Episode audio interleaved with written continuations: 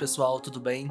Como prometido, atrasado, porém cumprido, estamos aqui dando início ao episódio especial do Musical Shelf com as minhas músicas favoritas de 2021.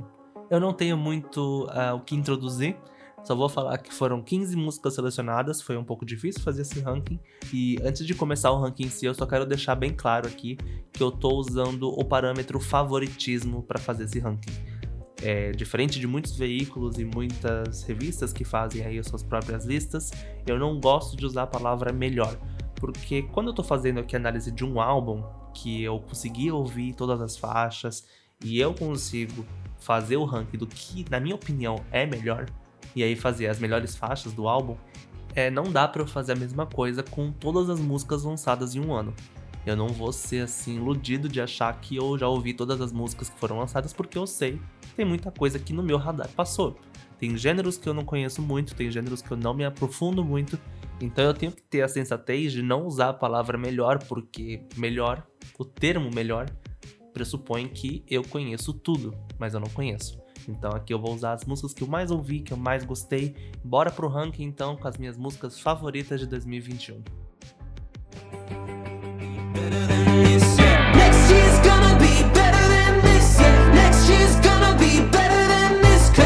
Em 15 lugar, então, para iniciar o ranking, eu coloco Next Year, que é uma música que marca o retorno do rapper Macklemore e que também traz uma parceria com o cantor Windsor. O Macklemore já tinha aí uns trabalhos solos lançados, né, fora do projeto da dupla com Ryan Lewis. Teve o Gemini, que foi o último álbum solo que ele lançou. Teve algumas críticas bem mornas, assim, mas tem músicas boas nele, que nem uh, Glorious, com a Scalar Grey, Good Days, com a Kesha. Então, por enquanto, a gente não sabe ainda se Next Year é um single de um álbum que tá aí para ser anunciado, mas uma coisa é muito perceptível nessa música Ainda mais para quem conhece pelo menos as mais famosas da dupla Macklemore e Ryan Lewis, né? Que é como é bizarramente perceptível o dedo do Ryan da produção dessa música. Eu ouvi pela primeira vez a faixa e a primeira coisa que eu pensei foi: nossa, essas notas de piano são bem uh, marcantes, né? Elas acompanham aí grande parte da música. Aí eu tava desconfiando já e logo em seguida eu fui checar mesmo se era só uma música do Macklemore ou se era da dupla mesmo. E aí depois eu vi, confirmei que era só do Macklemore.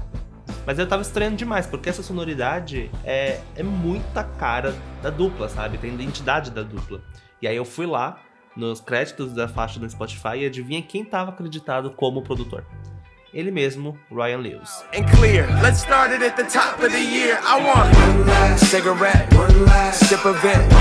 A verdade mesmo absoluta é que o McLemore fica e soa melhor com o Ryan. Não tem dúvida disso. E aqui a gente percebe que isso se aplica tanto para trabalhos que eles lançam sob o selo da dupla, quanto trabalhos que pontualmente um colabora com o outro nas questões dos créditos ou composições. Como o próprio título da música indica, Next Year traz na letra uma mensagem mais esperançosa em relação ao ano seguinte, né, no caso 2022. 2021 foi o ano do cão, a gente sabe disso. E aí nessa letra ele traz uma vibe mais esperançosa, mais otimista para 2022. Se essa música passou batido pelo seu radar em 2021 e você quiser ouvir pela primeira vez agora, eu super indico você assistir o clipe junto. É, provavelmente é um dos clipes mais engraçados que teve no ano passado. Basicamente começa com ele acordando assim, todo para cima, todo esperançoso, positivo. E aí durante o dia inteiro ele passa por coisas, por umas cagadas assim que só uma pessoa muito, muito azarada mesmo passaria. E no final, um puta plot twist que mesmo sendo um clipe assim de 3 minutos, te deixa assim meio de cabeça para baixo, sabe? Vale muito a pena assistir junto, eu ri demais, então se você nunca ouviu, ouve junto com o clipe. Let's go.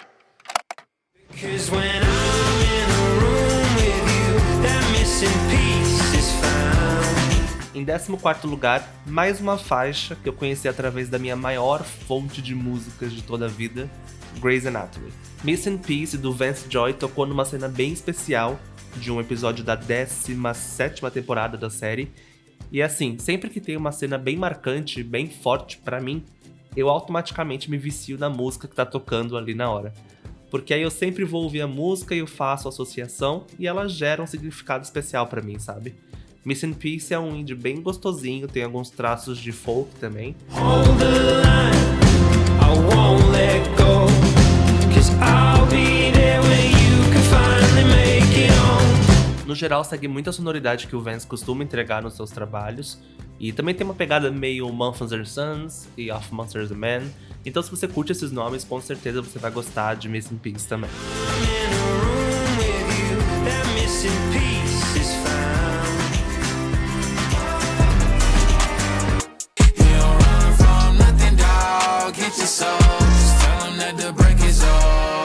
Em 13º lugar, um dos grandes destaques de 2021, Lil Nas X. Eu fiquei muito em dúvida sobre qual música colocar aqui, porque assim, eu até que ouvi bastante Call Me By Your Name, mas eu também enjoei muito rápido. Aí depois quando saiu Industry Baby, eu ouvi um pouco mais, só que aí depois saiu o álbum por completo e eu ouvi bastante todas as faixas. Eu botava o álbum para tocar e ele rodava inteiro, do começo ao fim.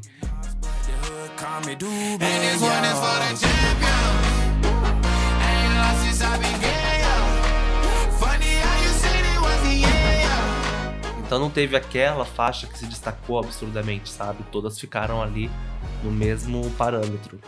Industry Baby foi uma das minhas músicas favoritas do álbum. Eu acho que o arranjo dela com aqueles trompetes todo foi algo bem legal, bem diferente.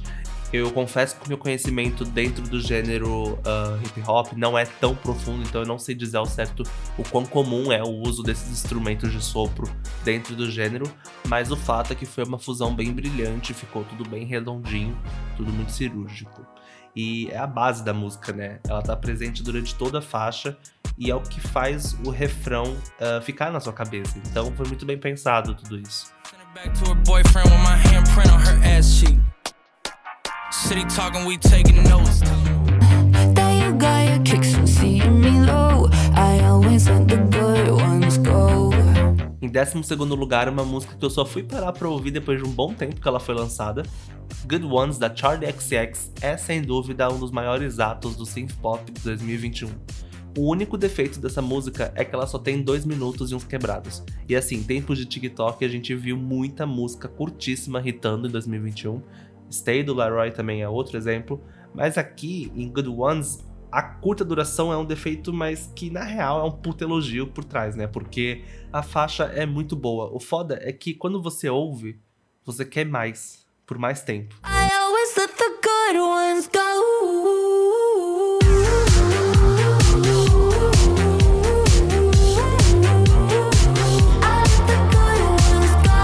Refrão foi certamente pensado para ser chiclete. Eu não sei se deu muito certo, porque não vi essa faixa estourar tanto a bolha assim, né? Eu acho que ela hitou mais entre o pessoal que já consome o trabalho da Charlie, ou até mesmo do próprio gênero synth pop. E por falar em sintetizador, eu achei genial os strings do segundo pré-refrão. Eu acho que deu um charme assim muito diferenciado para a faixa. E olha como os detalhes realmente importam, né? Um trem que dura 5 segundos na faixa só.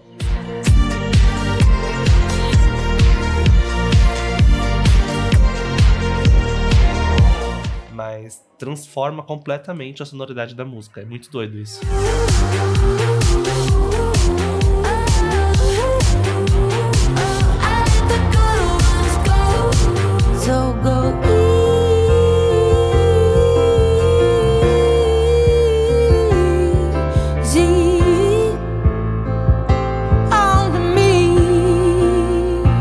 Em décimo primeiro lugar, o maior comeback do ano, Adele com Easy On Me.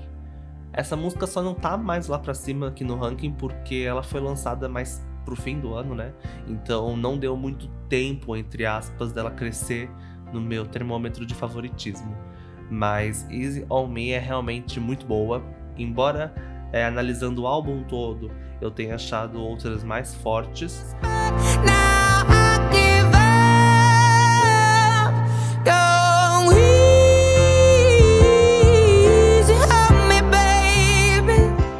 Então, se por exemplo eu fizesse um ranking com os melhores lead singles da Adele, Easy on Me estaria certamente atrás de Rolling the Deep e Hello. Tem alguns artistas aqui no ranking, inclusive, que Adele é uma delas, né? Sempre entregam assim trabalhos impecáveis e que quando chega um trabalho novo que não tem a mesma grandeza ou impacto que os anteriores, a gente até se pega falando como se fosse ruim, como se o trabalho fosse ruim, mas não é relatividade é uma merda na música. Essa é a realidade. Se eu acho que Easy On Me tem o mesmo tamanho que Rollin' the Deep e Hello, não, não acho. Mas tá muito longe de ser uma música ruim. Esse novo trabalho da Adele ainda assim tá muito acima da média, e o mais perceptível é que ele tá muito na contramão das tendências atuais, o que faz ele se destacar ainda mais. Gera uma atenção orgânica, né? E bem forte para um público que não aguenta mais ouvir músicas curtas, feitas com fórmulas de refrões uh, repetitivos de chicletes para irritar justamente no TikTok. E se eu pegar alguém dizendo que esse novo trabalho da Dell é mais do mesmo, eu saio na porrada, de verdade. Porque, cara, vamos ser sinceros aqui. Quando você é excepcional no que você faz, não apenas bom, não apenas ótimo, mas quando se é excelente mesmo, você não muda. É aquilo que você sabe fazer e faz muitíssimo bem. Então é isso, cara. Só segue, continua, porque é sucesso.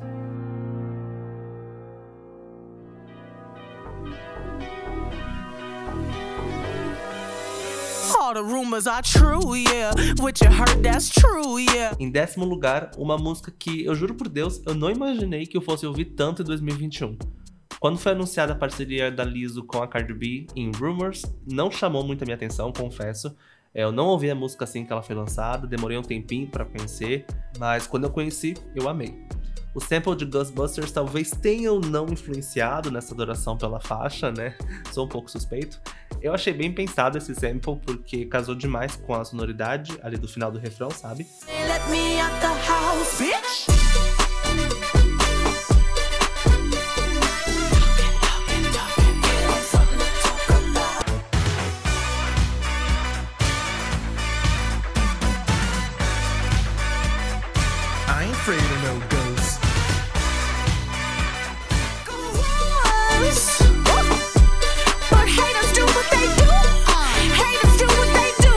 Depois, logo em seguida, tem aquele break que é só com instrumental para você dançar, fazer sua coreografia. Então ficou muito legal mesmo. A letra também é bem descontraída. Elas criticam os rumores e fofocas que vários sites aí de vários lugares do mundo fazem a respeito delas. Toda semana, todo mês, tem ali o rumor, a fofoca rolando. E tem um certo humor ácido nessa composição, porque não é aquele, aquele tom de crítica, de drama, não, ela satiriza tudo isso. E combina demais com a sonoridade, porque ela é mais animada, é mais pra cima. Então, essas duas coisas casam, e sem falar do clipe também, que é fenomenal, né? Quem não assistiu, pode assistir aí também, que tá muito bom.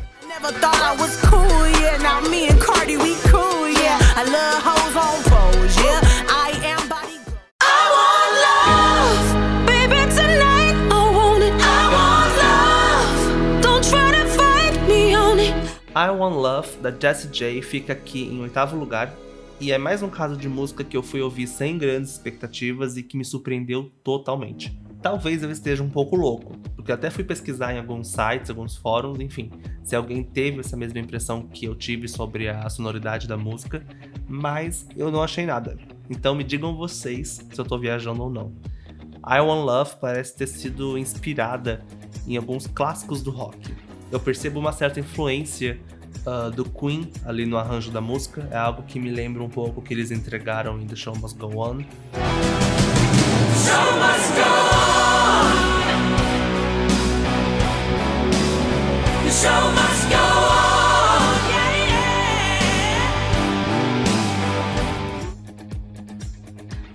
Esse baixo aqui também nos versos que fica bem em destaque também me soa familiar com Barracuda, da banda Hard.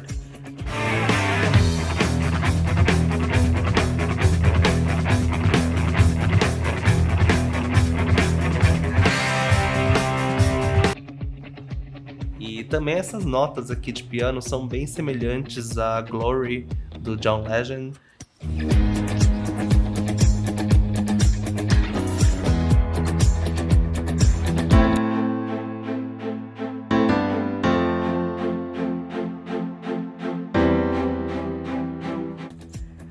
Enfim, se eu tiver certo, se vocês concordarem comigo, para mim, então, uh, a One Love é um exemplo perfeito da linha tênue entre se inspirar em trabalhos e usar samples barra plagiar.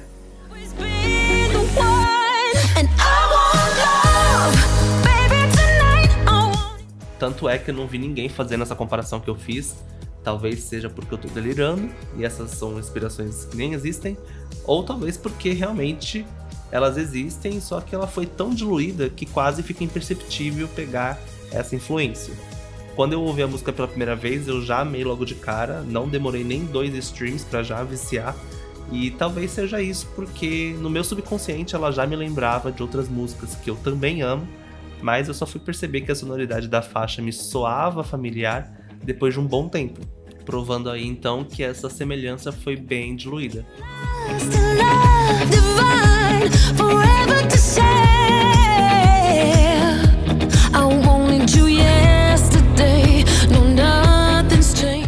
O instrumental para mim então é o ponto alto da música, mas os vocais da Jessie não ficam muito atrás na questão do destaque da música não, viu?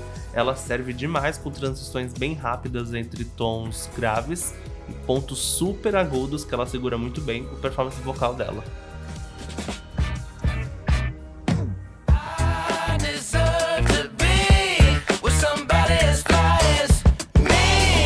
Aqui, em oitavo lugar, temos um caso bem acirrado.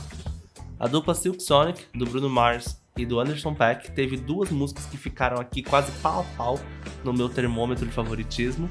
A primeira delas é, sem dúvida, Leave the Door Open, o grande hit que nós tivemos muito tempo aí para ouvir, para aproveitar. A música não foi aquele sucesso estrondoso numa semana e na semana seguinte ninguém mais aguentava ouvir, assim como polêmica.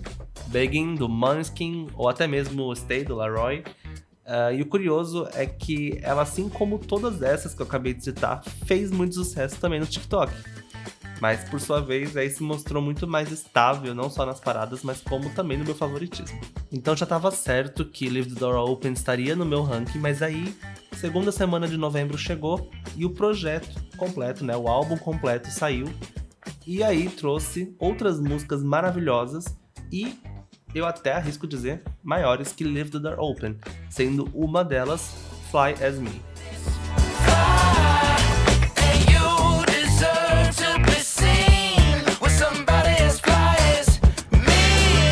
Fly As Me é uma puta música, acho que traz o melhor do soul e do funk do Uneven with Silk Sonic, fora que foi a faixa que mais entrou nas paradas musicais do mundo todo. Eu acho que geral gostou de Fly As Me também. Eu acho que eu não preciso nem detalhar muito o meu favoritismo dessa música uh, em relação ao carro-chefe do projeto, porque, né, a música foi lançada tem o quê? Uns dois meses? E ela já me ganhou numa intensidade assim tão grande que a questão de ser recente foi só um detalhe. O álbum inteiro, na realidade, é muito bom. Inclusive, já fica aqui a indicação. Se você só conhece Leave the Door Open, tira meia horinha do seu dia e ouve o álbum todo. Literalmente meia hora, porque é realmente a duração do álbum. Ou seja, é um álbum curto, com uma sonoridade maravilhosa que te transporta direto para os anos 60 e 70 ali de James Brown, Stevie Wonder, Aretha Franklin, mas ao mesmo tempo também tem aquela repaginada moderna nesse gênero tão atemporal.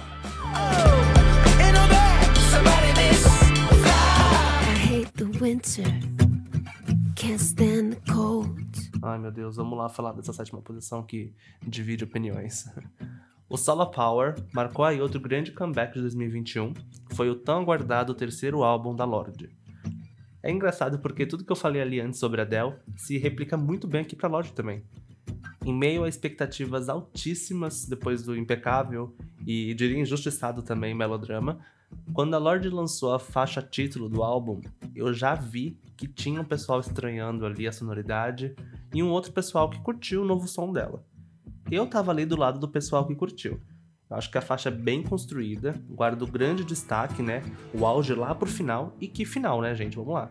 No dia que lançou essa música, eu até postei no meu Instagram que aquele final era uma puta referência a Freedom do George Michael. Assim, foi impossível para mim não associar essas duas músicas. E eu fiquei até aliviado depois que eu ouvi uh, que algumas pessoas também mencionaram essa inspiração, né? Alguns sites que também fizeram esse link. Então eu vi que não era uma coisa da minha cabeça.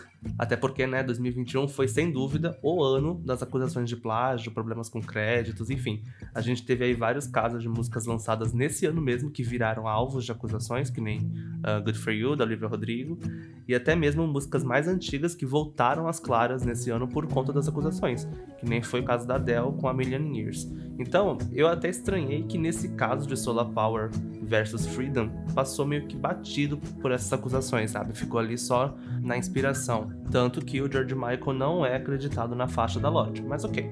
Solar Power me fez aumentar ainda mais as expectativas sobre o álbum. Eu imaginei que a sonoridade seguiria essa mesma linha assim.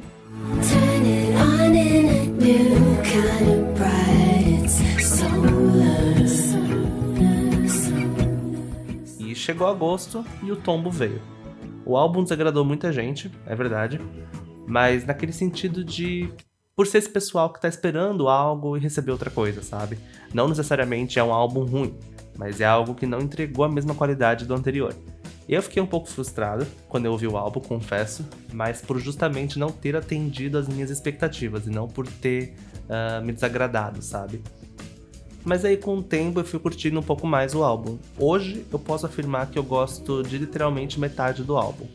Eu ainda acho que a faixa título é a melhor do álbum, mas outras como Oceanic Feeling, uh, Falling Fruit, California, Mood Ring, Secrets from a Girl, The Path, eu acho que todas essas são muito boas também. The Path, inclusive, quase desbancou Solar Power aqui na minha lista, mas né, eu sou muito suspeito quando se trata de George Michael, então acabou entrando Solar Power.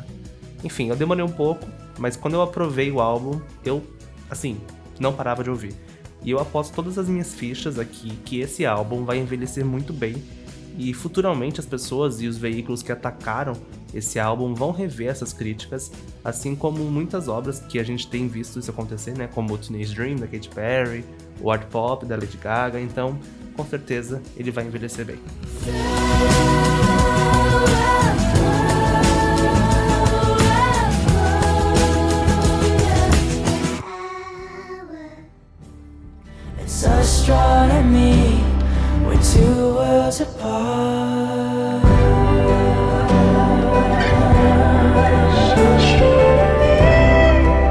Em sexto lugar, uma música avulsa de um dos artistas que eu mais ouvi esse ano, Astronomy, do Conan Gray. A letra dessa música é muito fofa, traz toda uma analogia com astronomia, né? Cita os planetas, as estrelas e tal. E a sonoridade é bem calminha, então te faz prestar atenção no que ele tá cantando ali. E o ponto alto é a ponte, sem dúvida. Ela toma forma, assim, a voz dele cresce, ganha força, e aí depois desacelera um pouquinho do nada, e depois, pum, vem o ápice da música. Essa nota longa aqui ficou muito foda, e a forma mais emocional como ele canta o último refrão segue essa mesma emoção e energia da ponte. Already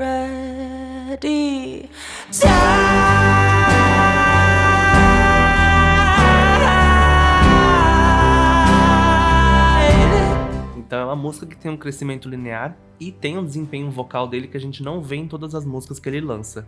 O Conan lançou nesse ano ainda outros três singles avulsos, que foram Overdrive, Telepath e People Watching. People Watching, inclusive, quase entrou aqui na lista no lugar de Astronomy, mas não seria justo porque eu amo a letra de People Watching, mas eu não gosto muito da sonoridade. Enquanto Astronomy, eu amo as duas coisas. Astronomy worlds apart.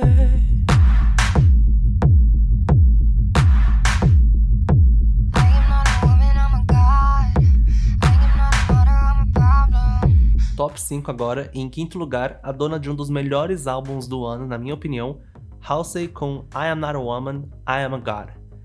Essa era da Halsey tá tão impecável, mas ela tá entregando sim tanto, mas tanto que até me dá raiva quando eu penso que embora esse álbum dela, né, o If I Can Have Love, I Want Power, seja o melhor disparado na carreira, ela não conseguiu projetar essa qualidade da mesma forma como os trabalhos anteriores, que eram um pouco mais just ok, né? Mas que até fizeram bastante sucesso. Eu não sei se deu pra entender, mas o que eu quis dizer é que esse é o melhor álbum dela, e é uma pena ver que não é o álbum que ela tá mais uh, fazendo sucesso, sabe? Que ela não tá alcançando tanta gente com esse álbum tão bom.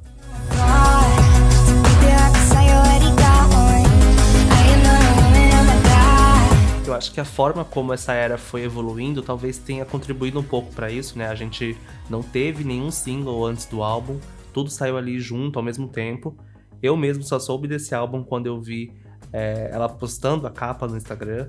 Aliás, aquela capa foi o que mais me chamou a atenção, porque, meu, puta capa linda, bicho. Linda mesmo. Se aqui fosse um ranking de melhores capas, essa aqui estaria disparada em primeiro.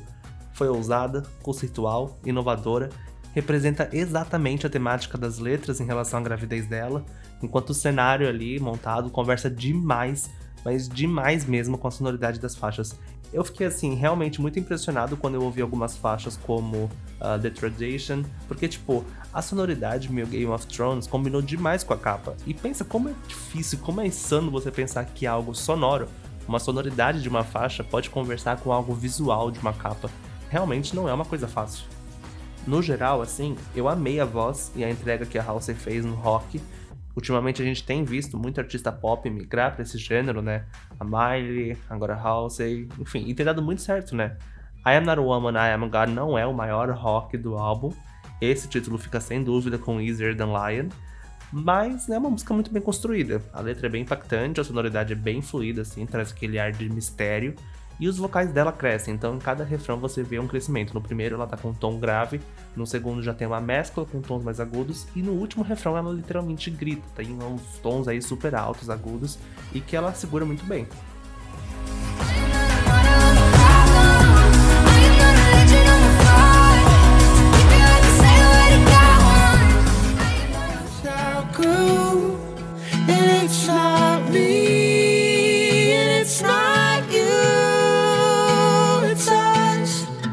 Quarto lugar, um dueto lindíssimo, It's Us, do Rainbow com a Mad Diaz. O Rainbow finalmente realizou seu sonho de lançar o primeiro álbum de estúdio dele. Ele é um artista independente, então isso foi realmente uma grande conquista. Eu estava muito ansioso pro These Words Are All For You, e quando veio aí, eu amei, claro. Eu já lancei um episódio aqui no podcast desse álbum em particular, analisando as letras e ranqueando as músicas, então fica aí o reforço dessa indicação desse álbum maravilhoso. Ele é curtinho, mas é uma maravilha. E o engraçado é que antes de sair o álbum eu já tava aí crente que uh, na lista estaria Nothing But Love, que é outra música do álbum, porque o 5 já tinha saído bem antes, né? E eu também tinha viciado bastante na música. Mas aí veio o álbum e outra faixa rouba a cena e ganhou meu coração. It's Us. É uma faixa extremamente delicada, leve, assim, muito gostosinha de ouvir mesmo. Eu acho que a voz dos dois, quando ficam sobrepostas, uh, fica muito bonito, fica realmente muito bom de se ouvir. E foi uma música que realmente não saiu dos meus ouvidos por muito tempo. É aquela faixa que, certamente, com pouco de investimento que uma gravadora poderia fornecer, uh, bombaria facilmente, porque vira e mexe, né? A gente tem aí um dueto romântico hitando por aí, como Perfect, da Ed Sheeran com a Beyoncé, Shallow, Just Give Me a Reason, enfim o potencial ela tem. Agora fica a dica para vocês ouvirem e se apaixonarem por ela como se fosse a música mais executada da semana.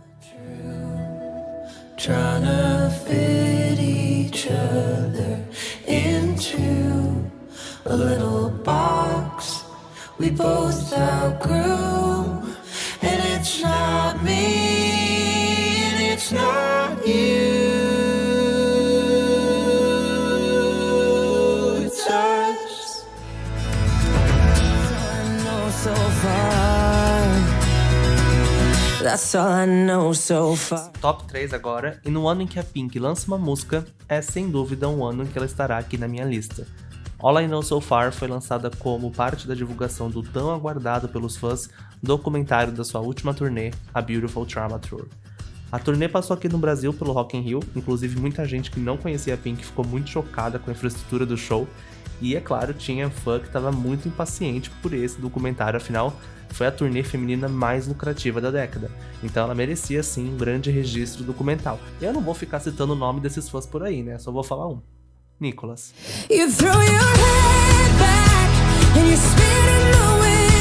Eu vou começar com a letra da música. É, primeiro que quem já assistiu e amou o Rei do Show, assim como eu, já tem um motivo para ouvir essa música, se ainda não ouviu, porque a Pink literalmente divide a composição da faixa com Ben Basic e Justin Paul, que foram responsáveis pela trilha sonora do musical. O que faz muito sentido, já que o documentário foi dirigido pelo Michael Gracie, que também é o diretor do filme. Mas enfim, a letra é basicamente uma carta aberta para a filha da Pink, a Willow, e nessa carta a Pink dá diversos conselhos, passa adiante as lições que aprendeu com a vida, literalmente carrega o sentido do título da música, né, que é tudo que eu sei até agora, traduzindo. Eu achei a letra muito fofa e mais que isso, inspiradora. Essa composição me acompanhou o ano inteiro, me ajudou em momentos ruins, era uma luz no fim do túnel ali. E assim, fazia tempo que a Pink não lançava uma música tão boa e que a composição me pegou de uma forma tão intensa, sabe? Isso porque eu sou fã. Se a música então é uma dedicatória para filha, o clipe é um presente para os fãs. E que clipe, cara? Que clipe! Ela revisita looks em momentos da carreira que tem aí mais de 20 anos. O clipe traz inúmeras referências que só quem é fã mesmo vai conseguir pegar com facilidade. E assim, agora, em relação à sonoridade, não tem nem como fugir da comparação, né? Porque uma composição com os responsáveis pela trilha de O Rei do Show, feita para um documentário que foi dirigido pelo mesmo diretor do filme. Como poderia ser a sonoridade dessa música? All I Know So Far traz um indie folk bem característico de algumas músicas do filme, principalmente From Now On. Let them drag you through hell, they can't tell you to change who you are. É uma vibe totalmente Vance Joy, como eu falei ali atrás, que também mescla um pouco com Mumford Sons e Of Monsters and Men, e é a primeira música da Pink que a gente vê nesse gênero, né? O mais perto que ela tinha passado dessa sonoridade foi em Walk Me Home, mas ainda assim não soava muito semelhante, sabe?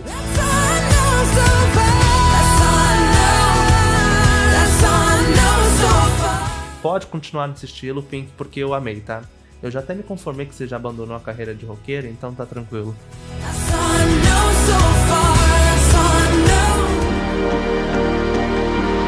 You said forever, now I drive alone past your street. Em segundo lugar, provavelmente o maior fenômeno de 2021, Olivia Rodrigo. Chega até a ser difícil escolher só uma música dela para entrar aqui na lista, porque ela teve tantos hits nesse ano, né? Mas em questão de favoritismo, eu acho que não poderia ter outra música dela aqui além de Driver's License. Essa é uma das faixas mais vulneráveis do Sour, que foi outro álbum aí que teve um episódio aqui no podcast dedicado somente a ele. E foi muito bom ver algo tão sensível, tão delicado, né, fazer tanto sucesso nesse ano. Fazia tempo que a gente não via uma música não tão genérica assim, né, mas com algum significado, com algum conceito e com bastante sinceridade também fazer tanto sucesso. No episódio do álbum eu comentei e aqui eu vou repetir. Driver's License foi fundamental para o Sour que nós ouvimos e gostamos tanto. Eu acho que a faixa ditou muito o tom do álbum inteirinho.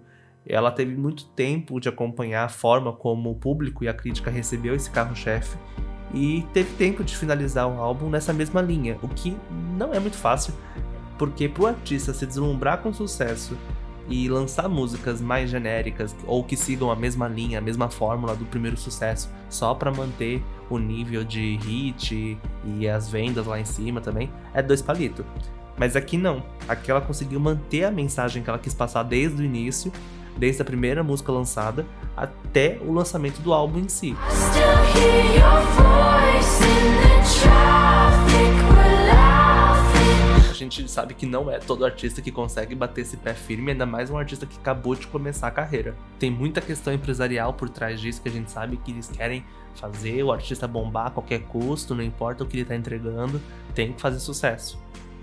E assim, vai ser extremamente fácil olhar para trás em 2021 e lembrar que foi o ano da Olivia Rodrigo, porque foi a que mais se destacou nesse ano. Se são revelações que definem um ano, então sem dúvida a Olivia definiu 2021. You said forever, now I drive alone past your street. When I'm away from you, I'm happier than ever. Por fim, em primeiro lugar, definitivamente a minha música favorita de 2021 Happier Than Ever da Billie Eilish. E não foi só a música que me ganhou, mas o álbum todo. Eu inclusive fiquei muito tentado em trazer esse álbum aqui num episódio só para ele, mas considerando que a Billie Eilish se encaixa no quesito mainstream, eu achei que fugiria um pouco da proposta do podcast. Então eu vou aproveitar para falar não só da música aqui, mas um pouquinho do álbum também. É, quando saiu Your Power, eu achei que seria o carro-chefe e que My Future e The For I Am fossem single avulso que ela lançou apenas ali num dia chuvoso. E assim, embora eu ame um folk, eu não curti muito a música. Aí depois saiu Lost Cause, que também não me agradou, e por fim saiu NDA, que eu curti um pouco mais. Aí, né, depois de um tempo saiu o álbum todo, eu não ouvi no primeiro dia, nem no segundo dia, nem no terceiro, enfim. Eu via muita gente comentando no Twitter, mas ainda assim não me deu aquela vontade de parar pra ouvir, sabe? Ainda mais porque eu não tinha gostado muito das músicas que tinham saído antes, então eu não fiquei muito curioso. Mas para mim tava ok, até porque o primeiro álbum dela eu só fui ouvir depois de um ano que foi lançado. Se eu amei? Amei, claro, muito bom. Mas, sim, foi até bom conhecer depois de um tempo, pós-hype, né? Porque eu consegui absorver mais o álbum realmente é, do que eu tava ouvindo e não do que eu tava vendo das pessoas reagindo, sabe? Então eu já tava conformado que o Happier Than Ever seguiria esse mesmo caminho. Só que aí eu vi tanta gente, mas tanta gente elogiando a faixa título que eu falei, cara, porra, eu preciso parar pra ouvir essa merda. E meu, graças a Deus que eu fiz isso, porque a música é perfeita para um caralho. Genial, simplesmente, assim, são. Eu não consigo definir em palavras, sabe? São duas sonoridades opostas que se conectam numa única faixa.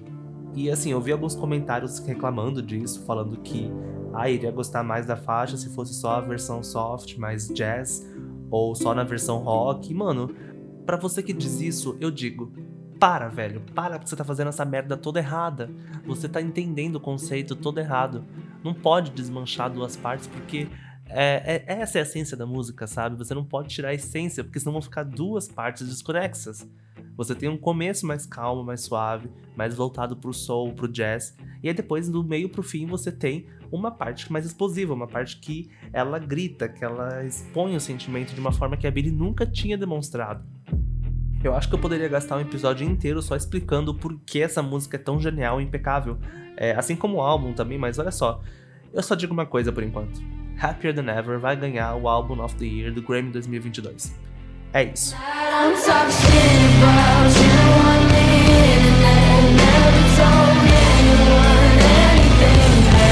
Embora a Olivia mereça muito também, assim como a do Jaquette e o Nas X, é, o fato de você ter um puta álbum como Happier Than Ever, com letras tão maduras, tão sensíveis, vindas de uma garota que tinha, sei lá, 19, 20 anos na época que escreveu, e pelo fato de as únicas pessoas creditadas na produção e composições das 16 fucking faixas do álbum serem apenas a própria Billy e o irmão, demonstra, assim, uma puta capacidade artística desses dois, sabe? E a academia valoriza muito isso. Entre você ter um álbum que uma renca de gente participou da produção e da composição, e um álbum que tem a mesma qualidade, ou até superior, feito por duas pessoas, quem você acha que, né, tem mais ali a demonstração artística.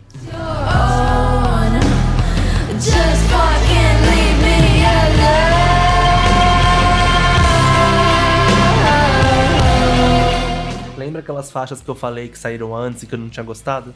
Pois bem, elas melhoraram muito, mas assim, uma forma absurda depois que saiu o álbum. Eu não entendo isso, mas eu acho que as músicas se encaixaram melhor dentro da proposta do álbum, sabe? Eu nunca percebi tanto a, a forma, o cuidado que o artista tem em organizar as ordens das faixas, porque muda completamente a percepção. Então eu não gostava delas avulsas, mas dentro do álbum elas se encaixaram, fizeram sentido, sabe? E a Billie sabe muito bem fazer álbuns, mas eu acho que ela não sabe fazer muitos singles avulsos. E hoje em dia a maioria dos artistas é o contrário, né? Sabe fazer muitos singles avulsos que fazem muito sucesso por aí, mas bota eles para fazer um álbum para ver se o bichinho não morre. Happier Than Ever para mim vai ser então atemporal. Ela trouxe uma entrega vocal que a gente nunca viu da Billie, trouxe uma performance, uma interpretação que realmente assim deixou transparente os sentimentos dela, a raiva que ela tem.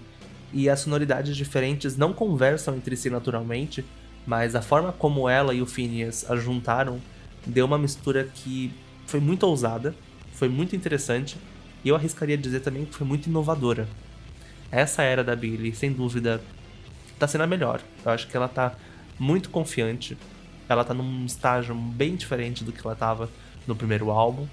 E é muito bom ver essa evolução dela. Ela amadureceu, manteve a qualidade, mas trouxe outros assuntos, trouxe outros tópicos. E eu vou te falar que foi muito bom vê-la mais feliz do que nunca.